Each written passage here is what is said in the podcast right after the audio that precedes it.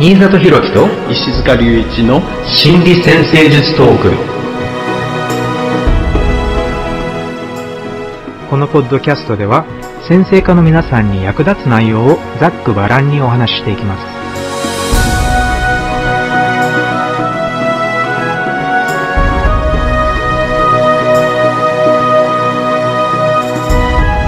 はい、皆さん、こんにちは。新里博樹です。こんにちは石塚隆一ですよろしくお願いしますお願いします。はい、えー今回は、12サインと成長の方向性シリーズの乙女座の天体というテーマでお送りしていきたいと思います。はい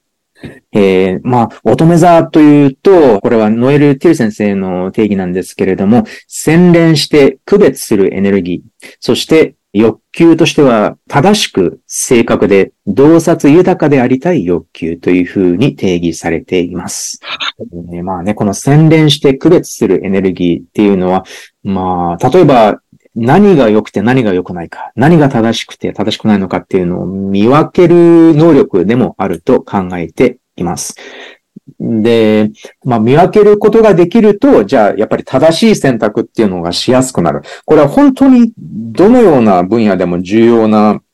観察眼っていうのかな？なんか、どのような分野でもそういうふうに正しい正しくない、良い良くないっていうのを選別できると、結構、例えば技術とかの上達も早くなるし、うん、なんだろうな、こう、なんかファッションとかのセンスとかに、こう、当てはめるんだったら、じゃあそのセンスが良くなる速度っていうのも他の人と比べると早いかもしれないし、まあ、例えば勉強とかするんでも、やっぱり、こう、正しい、正しくないっていう答えがしっかりわかると、やっぱりその上達速度も速くなる。なので、こののシリーズ全体のテーマが成長の方向性なんですけれども、乙女座っていうサインそのものが結構成長志向っていうのにかなり特化しているっていうかね。だから何かの向上、何かを成長させる、区別しながら洗練させ続けるっていう意味においては、これはまあかなり伸びしろがね、まああるサインなんじゃないかなっていうふうにいつも思っています。はい。この乙女座って水星が支配星になってますよね。はいこの水星っていうと、やっぱりこの、まあ知性とかね、まあコミュニケーションみたいなものもそうかもしれないですが、この知的なアプローチっていうのかな、こう、あの、いろんなことを見分けていくとか、判断していくっていうのは、まあその辺のね、部分ともとっても関わるところではないかなと思いますよね。うんうん。でね、ただ、こう、面白いことに、まあ、これは西洋の英語圏だとやっぱりそうで、日本でもそうかもしれないけど、結構乙女座ってステレオタイプの犠牲になりやすいっていうのかな？なんか乙女座はこうだっていう、そういう描写がいくつかあって、なんかそういうふうに、こう、なんていうのかな、いじられやすいっていうのかな？なんかこう、固定観念を当てはめられやすいっていうのがあって、なのでちょっとここでその、いくつかステレオタイプを紹介すると、まず、乙女座は完璧主義である。またはうん、乙女座は批判的であるとかね。この2点は結構多いから聞いたことがある人が多いんじゃないかなと思うんですけど、なので、まあ、ちょっとね、この2点についてもちょっとお話ししていった方がいいんじゃないかなと思って、まず、乙女座は完璧主義であるっていうのがあって、で、まあね、いや、私そんな完璧主義なんかじゃないんだけどって思う方も、思われる方も多いんじゃないかと思うんですが、ただ、その乙女座の正しい正しくない、良いもの、良くないものを見分ける力っていうのが、こう、しっかりと何かを成長させることに、こう、当てはめると、やっぱりそこでは、じゃあ、妥協しない姿勢っていうのが生まれてきやすくなるのかなとも思うんです。で、まあ、有名人とかでの例では、例えば、まあ、俳優の、超有名俳優のダスティン・ホフマンさんがいますね。なんかね、アメリカで屈指の、まあ、名俳優なんですけれども、乙女座の天体がいくつかあって、えっと、これ3つぐらいかな。月、水星、海王星かな。月と水星が特に重要なのかなと思うんですけど、月と水星、海王星が乙女座で、まあこれはだいたいトリプルコンジャンクションっていう感じなのかな。なので、まあ乙女座の要素が非常に強い俳優さんなんですけれども、彼は完璧主義なことですごい有名で、で、何回も何回もその映画のシーンをこう、自分が納得いくまで撮り直す、撮り直させるっていうので、かなりね、有名なエピソードがあるんですけれども、なので、まあ、それもやっぱり彼の中では何が良くて何が良くないかっていうのがしっかり分かっているんですね。こういうのってなんか映画の世界とか何か芸術の世界ではやっぱりそういう職人気質っていうのかな？そういう人が結構多いと思うので、やっぱり、あ、それは共感できるなっていう方も多いんじゃないかと思うんですけれども、乙女座のエネルギー、乙女座の成長の方向性っていうのを考えるときに、やっぱり、これはいい、これはあまり良くない、納得できないって感じるものがあったら、じゃあそれがいいって感じられるまで直し続けるっていうのは、一つの、こう、なんかね、究極を目指すっていう意味での乙女座の、あの、成長の、まあ、プロセスなんじゃないかっていうふうに考えます。うん。そうですね。だから、とってもこだわりが強いっていうかね、やっぱり細部を見分ける力っていうところが、とってもね、強く働いている様子がわかりますよね。うん、あの、まあ、ダスティン・ホフマン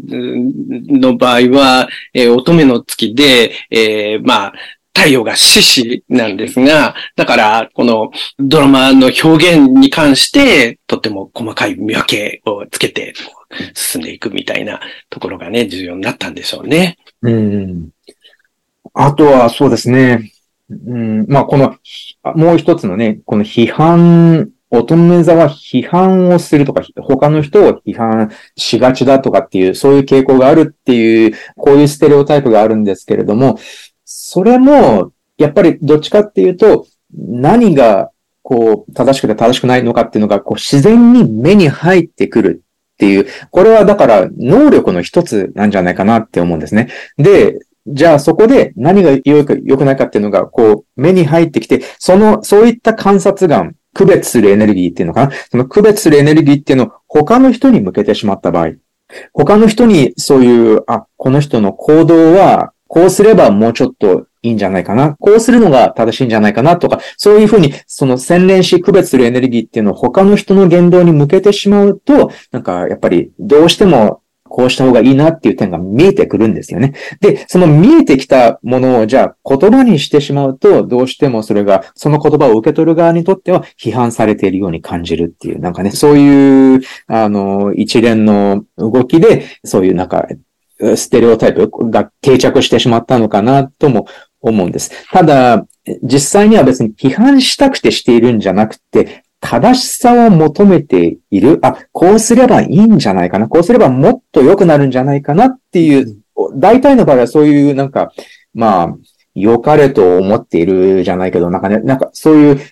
より良いものを求める心っていうのが根底に欲求としてあると思うので、だからその欲求を、じゃあ、どういうふうに自分や人が、まあ、まあ悪い気分にならないようにっていうのはもちろんなんだけど、自分にも人にも得になるような形で表現できれば、それはなんかものすごい才能なんだなっていうね、そこをちょっと強調したいなと思っています。はい。まあ、このね、サインの特徴って、まあ、どのサインのね、特徴もそうかもしれないですが、まあ、特に今日はこの乙女の完璧主義とか、批判的とかね、こういう部分、これは働き方によって、とっても効果的になることもあれば、まあね、働き方によっては、こう、他の人にとってはね、ちょっとうるさいな、嫌だな、みたいな形でね、感じることもあるっていうようなことで、だから、その、うまい働き方、働かせ方を身につけていく、そういう部分っていうのが、このホロスコープ考えるときにはとっても重要になるっていうことですよね。うん。なので、まあ一つ、乙女座の原型イメージとしてよく挙げられるのが、まあ職人だと思うんですけれども、うん、えー、何か一つのことをこう、技術をね、向上、身につけて向上させることに努める人のことを、まあ、職人と言っていいんじゃないかと思うんですが、だから、まあ、俳優とかでも職人気質の人っていうのは、まあ、ダスティン・ホフマンとかね、あの、そういう人がいますし、まあ、これは本当にどの世界に行っても、その道の職人って呼ばれているような方たちがいて、やっぱり、その、他の人よりもかなり技術を極めているからこそ、そういうふうに呼ばれて、尊敬を集めているわけなんですけれども、だから、まあ、その方向、何かの技術を身につけて向上させ続ける、洗練させ続けるっていうのが、今回のまあ乙女座の成長の方向性のテーマの一つではあると思います。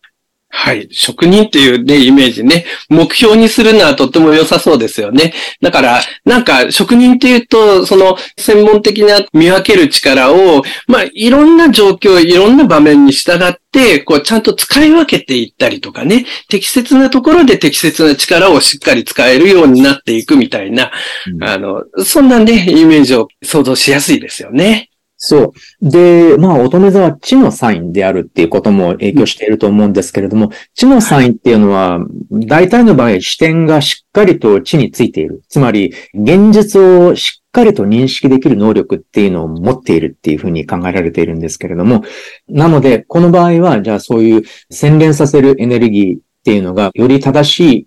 または、より理想的な方向に持っていくっていう、そういう視点が常に現実に向けられているっていうことでもあります。なので、例えばじゃあそれを自分の知識や技術に当てはめるっていう、そういう方向でのめり込んでいくことができたら、じゃあそれはやっぱり当然職人っていう道が見えてくるわけです。うん。で、まあそうですね。それが人間関係に向いてしまうと、どうしても、じゃあ、なんかね、他の人を直そうとしてしまうとかね、なんかそういう風になってしまうのかもしれないけど、ただ、それでさえ、もしかしたら、良い使い道があるのかもしれないとは思います。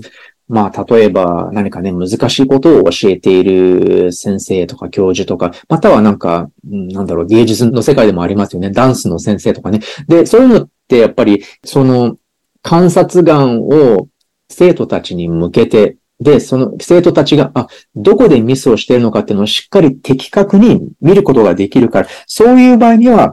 まあ批判っていうか、あ、そこはこうした方がいいよっていうアドバイスがしっかりと求められている場所でもあるから、そういう表現の仕方っていうのも当然、とても有意義ですし、今度は逆に生徒さんたちからやっぱり、あ、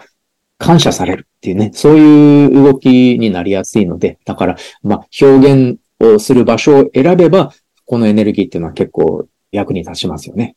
はい。このサインのね、特徴をうまく表現していくっていうところを考えたときに、まあ、そのサインだけじゃなくてね、他のサインとのこの関係みたいなね、えー部分をこう考えていくと、バランスをとっていきやすいとかね、自分のサインのこう役割っていうのは何だろうかみたいなところが見えてきやすいような気がするんですが、この時に、まあ、乙女っていうのは、まあ、これ、柔軟サインの働きっていうとところを全体的にね、考えると、まあ、ちょうど17歳って、双子乙女、そしていてうおっていう部分。だから、まあ、ある意味、この水星の支配するサインと、まあ、木星、まあ、古い支配性では木星がこう支配するサインとの統合っていうのかな？その連携によって、まあ、知性をうまく動かしていくみたいなね。そういうようなイメージで考えることができるんじゃないかなと思うんですよね。で、この乙女座は、だから水星の方にかかるので、だから、まあ、ある意味この木星とバランスをとっていく。それは、あの、ちょっと私のイメージではね、先生間の中でこういう指摘をしていた人がいたんですが、まあ、水星はどっちかっていうと、左脳的なね、知性の使い方。それに対して木星っていうのは、こう、右脳的なね、知性の使い方に関連するんだ。で、まあ、まさにね、こう、左脳と右脳っていうのは、こう、連携して機能すると、こう、深まっていくわけですよね。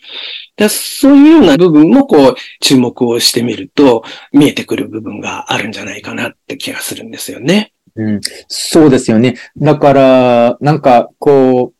乙女座っていうとどうしてもなんかこう、ちょっといろいろなことに細かい神経質な人みたいなイメージがあるかもしれないんですが、実はなんか必ずしもそういうステレオタイプばかりじゃなくて、どんな分野でも割とこの乙女座のエネルギーを上手に使って非常に個性的な表現をされている方たちとかもいますね。ミュージシャン、まあ、ミュージシャンっていうくくりでいいのかわかんないけど、マドンナとかいますよね。で、非常になんかこう、奇抜で個性的なスタイルの、こう、まあ、自己表現、アーティスティックな表現で何十年もこう活動されている女性ですが、彼女のホロスコープもやっぱり乙女座の天体がね、3つぐらいあって、まあ、月、水星、冥王星かな。で、やっぱりその洗練するエネルギーっていうのがかなりあるわけなんですけれども、でも彼女の場合は、それを自分の、もう本当に細かいところまで気を使った自分のブランドのイメージっていうのをこう作り上げるのに、その洗練するエネルギーっていうのを使ってるわけですよね。だから非常に個性的だし、ドラマチックだし、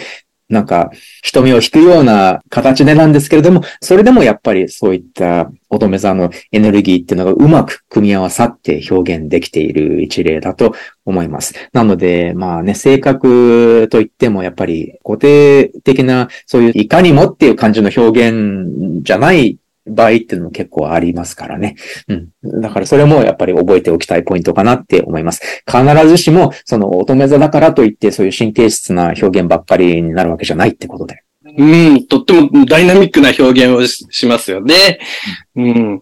まあ、だから、乙女座の、その、キーワードの中には、まあ、控えめみたいなね、感じのイメージも出てくることもあるかもしれないけど、でも、マドンナの表現を見たら、ね、そんな感じじゃなく、とってもダイナミックな表現をしたりとかね。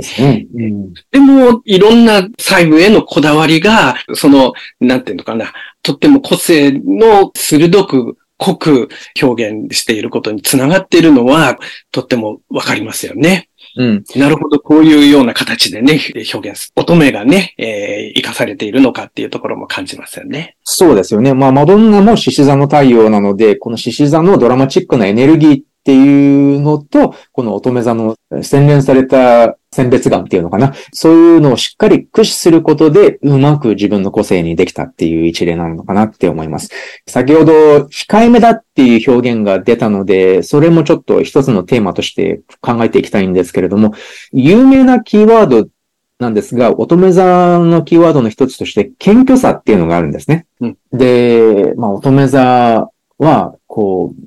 もともとは乙女座はサーバント、つまりなんか、召使いとか使用人とか、そういう意味のサーバントっていうキーワードが結構当てはまると考えられていたサインなんですけれども、なので、まあそれとまたちょっともしかしたら似ているような感じで、謙虚、つまりちょっとへりくだったような感じっていうのが印象づけられるサインであることが多いんですが、ただこれは、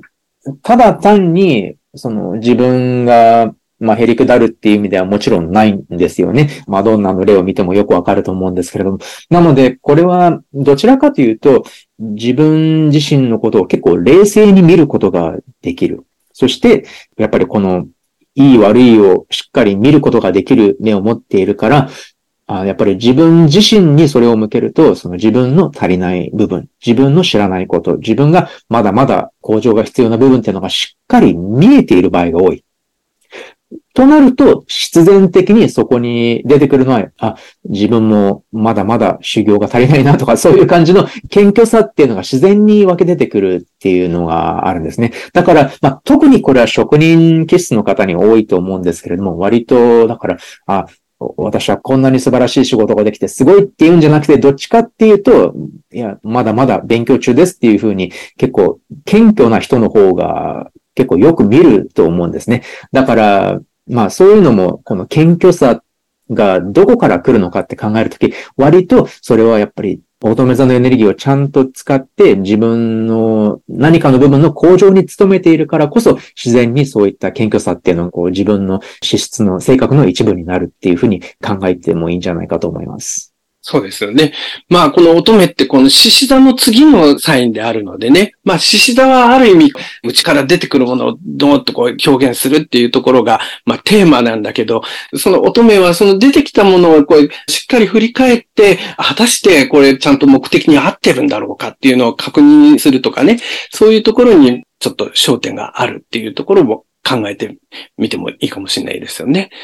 そうすると、ね、単にバーッとね、あの、勢いで表現するっていうところにだけは向かってられないところもあるのかもしれないですよね。その獅子座と比べるのが結構重要ですね。やっぱり獅子座のテーマは、どちらかというと100%自己肯定できるようになるっていうこともあるんじゃないかと考えてるんですが、やっぱり自分自身そのものをもうしっかりと受け入れて表現するっていうのが一つだと思うんですね。ただ、確かにその次の際の乙女座は、じゃあ、もしかすると、それは自己否定から始まる向上っていうのが必要なのかもしれない。これはやっぱりまあ、何かに打ち込んでいると必ず経験することだと思うんですけれども、やっぱりどうしても自分ではたどり着けない壁にぶつかるっていうのが、プロセスが必ず学びの途中ではあると思うんです。で、そこで、まあ、大体、なんか、良き先生、良き師となる存在とかに出会うことで、足りない部分を教えてもらって、自分の技術をまた伸ばし始めることができるっていう感じなんですけれども、なので、そこでは、あ、今のままの自分じゃダメなんだっていう、ある意味その自己否定っていうプロセスがあって、だからそれは、まあ、あんまりだから変な方向に行かなければ、そういう自己否定でさえかなり建設的な意味を持っているっていうことなんですね。だからまあ、自己否定って言っても、僕はダメなんだとか、私はダメなんだとか、そういう意味の自己否定じゃなくて、何かの行動や技術とかっていう範囲において、あ、今のままの自分じゃこの現状を打開することはできないんだって。このままでいては自分の望む結果にはたどり着けないんだとかね。そういうふうに理解するっていうこともね、やっぱりもしかしたらこういうのも乙女座のテーマに深く繋がっているのかもしれません。はい。だから、まあ、ある意味でね、他人の視点を理解していく、それに合わせて動いていく第一歩みたいな感じのニュアンスがありますよね。うん、そうですね。うん。なんかこう、人の視点、冷静に見てくれる第三者の視点とかね、なんかそういうのもあって、はい、まあ、大体の場合はそれをメンターとか師とか先生とかって言われる人たちから学んでいくわけなんですけれども、でも、やっぱり洗練され続けるにつれ、自分自身もそういう視点を持って自分の作品や自分の行動っていうのを見ることができるようになってくる。まあ、やっぱりそれも謙虚さっていうのと繋がってくるのかもしれないんですけれども、うん、うん、そうですね。はい。まあ、そういう感じでね、こういう職人的な成長っていうのにちょっとね、今焦点を当ててたんですけれども、まあ、もうちょっとあって、うん、そうですね。例えば、奉仕っていう概念がね、乙女座のテーマですごく有名なんですけれども、まあ、この先ほど挙げたサーバントっていう英語の言葉は、召使い、使用人とかっていう言葉で訳されるんですけれども、ただ、語源にあるのがサービスなんですね。サービス、つまりまあ奉仕する。なので、他の、まあ人たちの役に立つっていうのが一つの、誰でも経験あると思うんですけれど、誰かの役に立ったっていう実感っていうのはものすごいやりがいにつながりますよね。で、乙女座のサインの原型、成長の方向性とこの奉仕する、誰かの役に立つっていうのは、おそらくかなりつながっている。で、まあ、有名人の例です、では、この、まあ、マザー・テレサとかがね、あの、いますよね。で、マザー・テレサって、まあ、すごい有名な聖人だった方なんですけれども、やっぱり一生を苦しんでいる人たちの救済、苦しんでいる人たちを助けるっていうことにもう注いだ方で、えー、彼女のホロスコープも結構やっぱり乙女座で印象的で、まあ3つ乙女座に天体があるんですけど、太陽と火星と水星が乙女座にある方でした。で、このね、乙女座の、だからもう一つのテーマとしてのこの他の人たちへの奉仕、他の人たちへのサービスっていう概念も、これもかなり大切なんじゃないかと思います。先ほどの謙虚さっていうイメージともつながってきますが、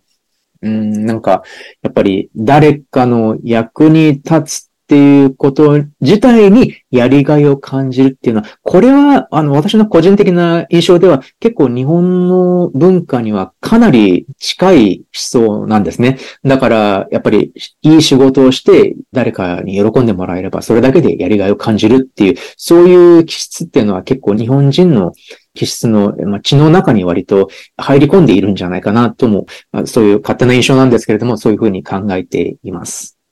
うん。どうでしょうね。そうですね。うん。この、まあ、誰かの役に立つっていう部分、とても重要ですね。私はよく、この、サインの視点を考えるときに、エレメントとともに、自己項のね、領域っていうのを使っ、それを合わせて考えていくんですが、だから、この場合、乙女の場合は、地のエレメントでありながら、相互のね、領域にある。まあ、あの、お牛は地のエレメントで自分自身、あるいは個人個人がそれぞれ自分のっていう方向をこう、向くっていう風なイメージなんですが、そして、ヤギの場合は、公、みんなで一緒に成果、結果を上げるみたいなのがヤギの視点かもしれないんですが、だから、この乙女っていうのは相互、だから相手にどう具体的な成果を提供できるか、提供してもらうかとか、このやりとりの中で、その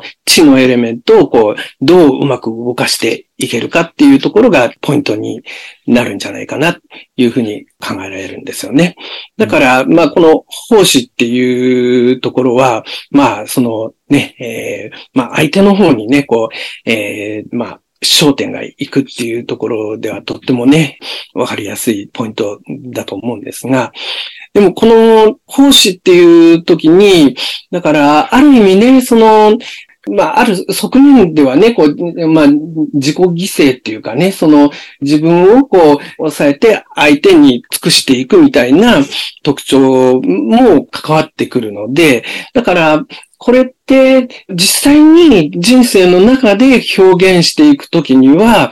うまく動かすのに、あの、まあ、工夫が必要なポイントになってくるんじゃないかなって気がするんですよね。うん、うん、うん、うん。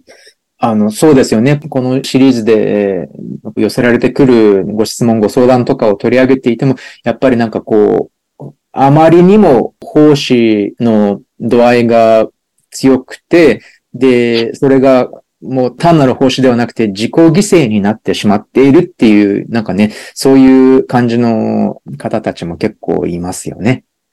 なので、はそうしたら、じゃあ、どこかでバランスが崩れてしまっていて、そうなっってしまうと、もはやそれは成長の方向性と呼べるものではなくなってしまっているんじゃないでしょうかね。うん。うん。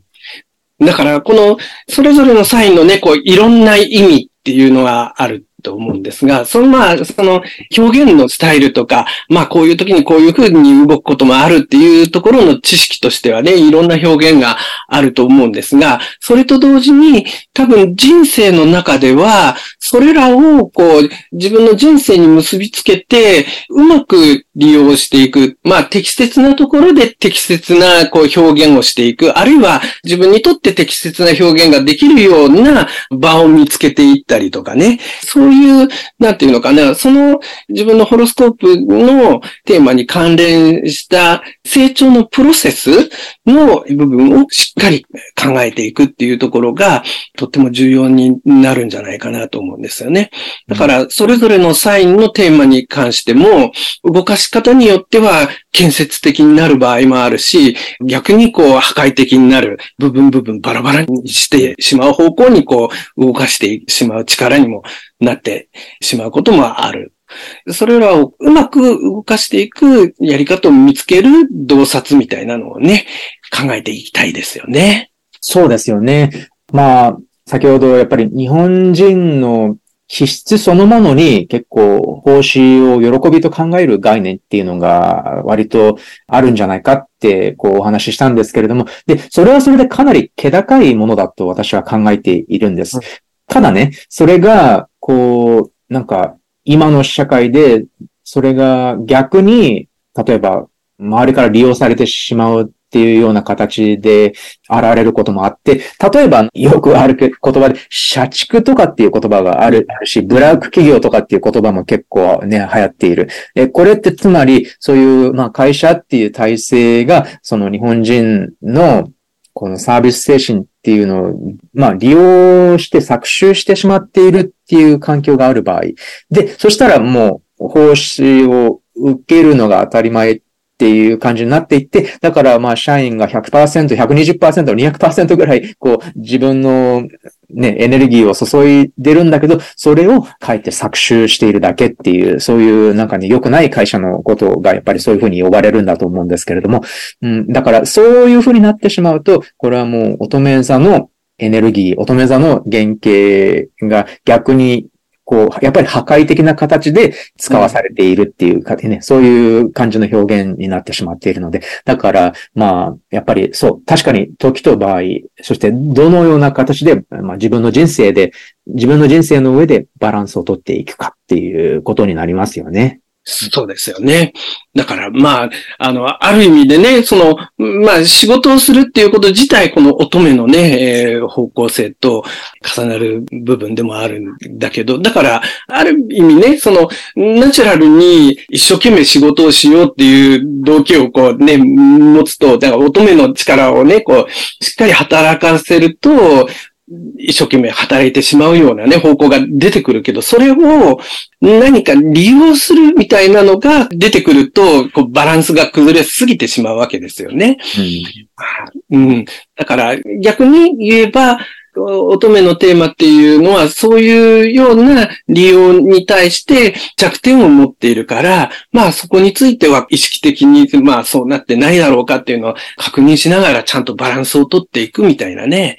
意識を持つっていうのがいい。まあ、まあ、ここがありがたいんですかね。先ほど石塚先生が取り上げてくださった、この木星と水星のあの、バランスというか組み合わせっていうのかな。だから、視点が狭くなりすぎてしまうと、ね、乙女座のね、視点が狭くなりすぎてしまうと、あ、今自分にはこういう責任が与えられているから、とにかくこの責任を果たさなきゃいけないっていうふうになんかものすごく視界が狭くなっちゃうと、じゃあ例えばなんかブラック企業とかでもうね、ものすごい労働をさせられていても、それに全く疑問に思わずに、ただただそれを耐え続けるっていうような形になってしまうかもしれないんだけど、ただ、そこで木星みたいな、そういう、こう、ちょっと、まあ、右脳かもしれないし、もうちょっと、だから、大きな視点で自分の人生を見ることができるっていうふうに、その部分もしっかり活用していくと、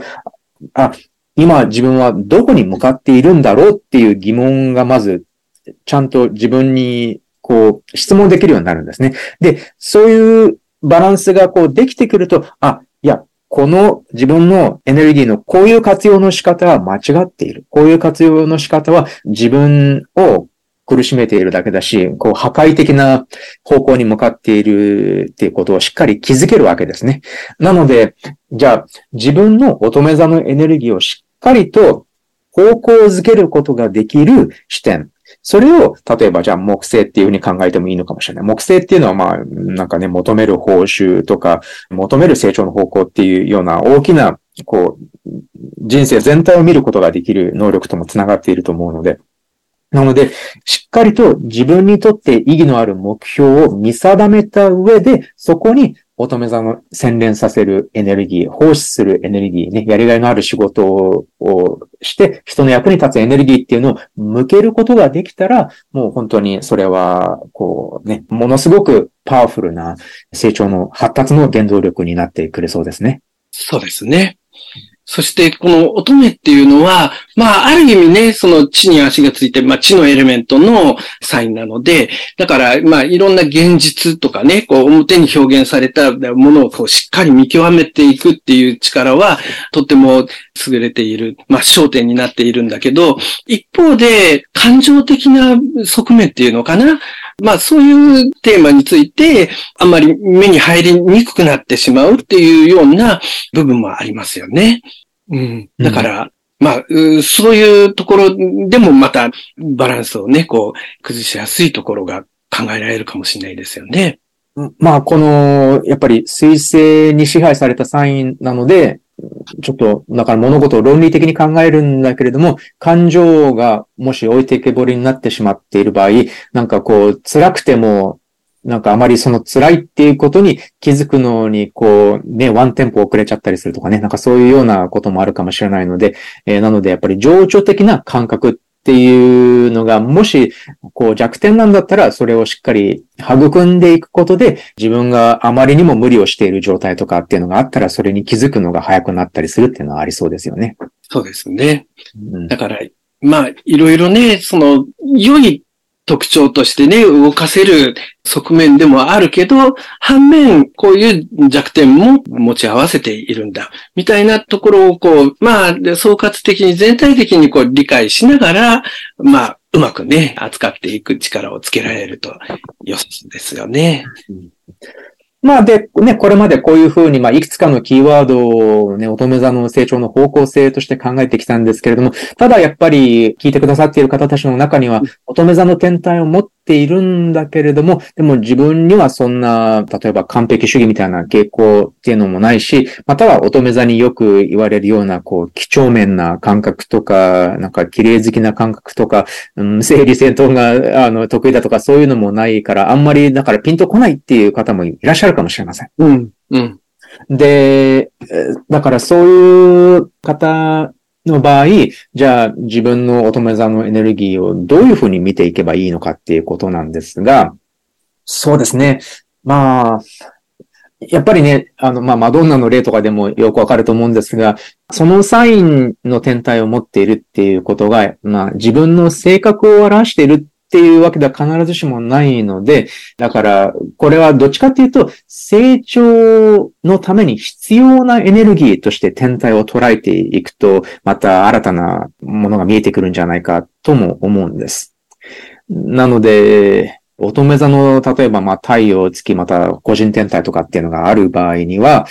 じゃあ、その乙女座の天体がある領域、まあ、これはハウスかもしれないし、または、ただ単に自分の興味のある領域でいいのかもしれないけど、そこで、その乙女座の天体のエネルギー、乙女座の個人天体のエネルギーっていうのを活かせる、そういう、または活かしていく必要があるっていうふうに考えるべきじゃないかなと思っています。えー、そうです。うん。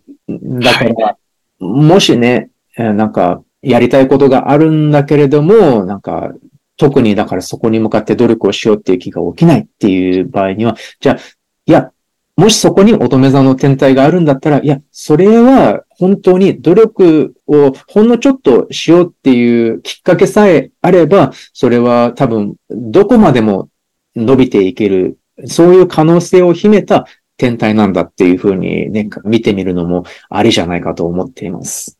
うん、そうですね。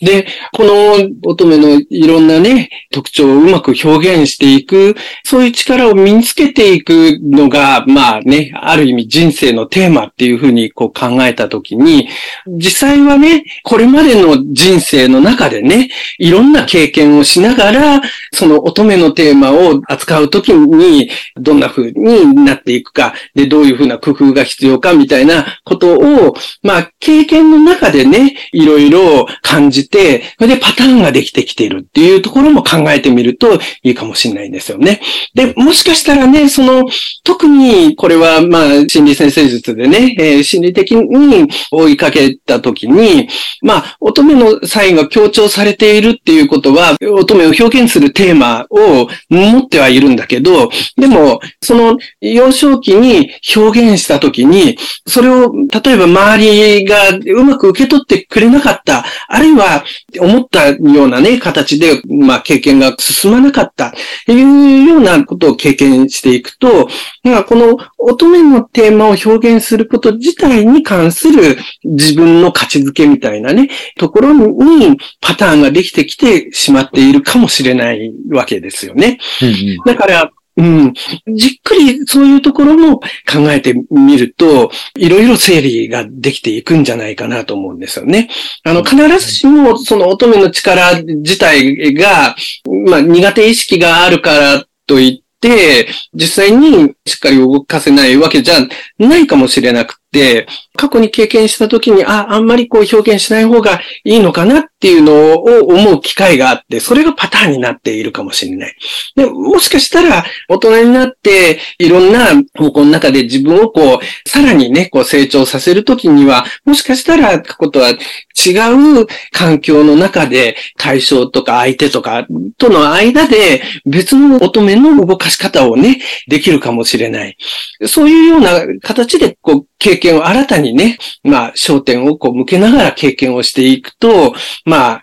うまく動きやすくなったりとかね、えー、効果的に利用できるようになったりね、そんな風に成長していける可能性が考えられるんじゃないかなと思うんですよね。うん。まあね、ここまででね、結構上げてきたポイントがいくつかあって、まあどれもやっぱり乙女座の天体が持つ素晴らしい成長の可能性っていうことに焦点を当ててきたんですが、ただ、このね、今おっしゃっていただいたこのパターン作りっていうのがね、まあネガティブな形でね、パターンができる方っていうのが非常に多いんですけれども、えで、カウンセリングとかでやっぱ出会うケースでは、やっぱり自分自身への自信っていうのがこうない場合っていうのがあって、で、自分自身を信じることができないっていう風になっちゃうと、どうしてもじゃあそこで何かのために頑張ろうって、何かをこうマスターするために頑張ろうとかって、こう努力することができない。それをするだけの根本的な自分への信頼っていうのがこう欠けてしまっている場合には、一歩を踏み出せないっていうことがあったりするんですね。で、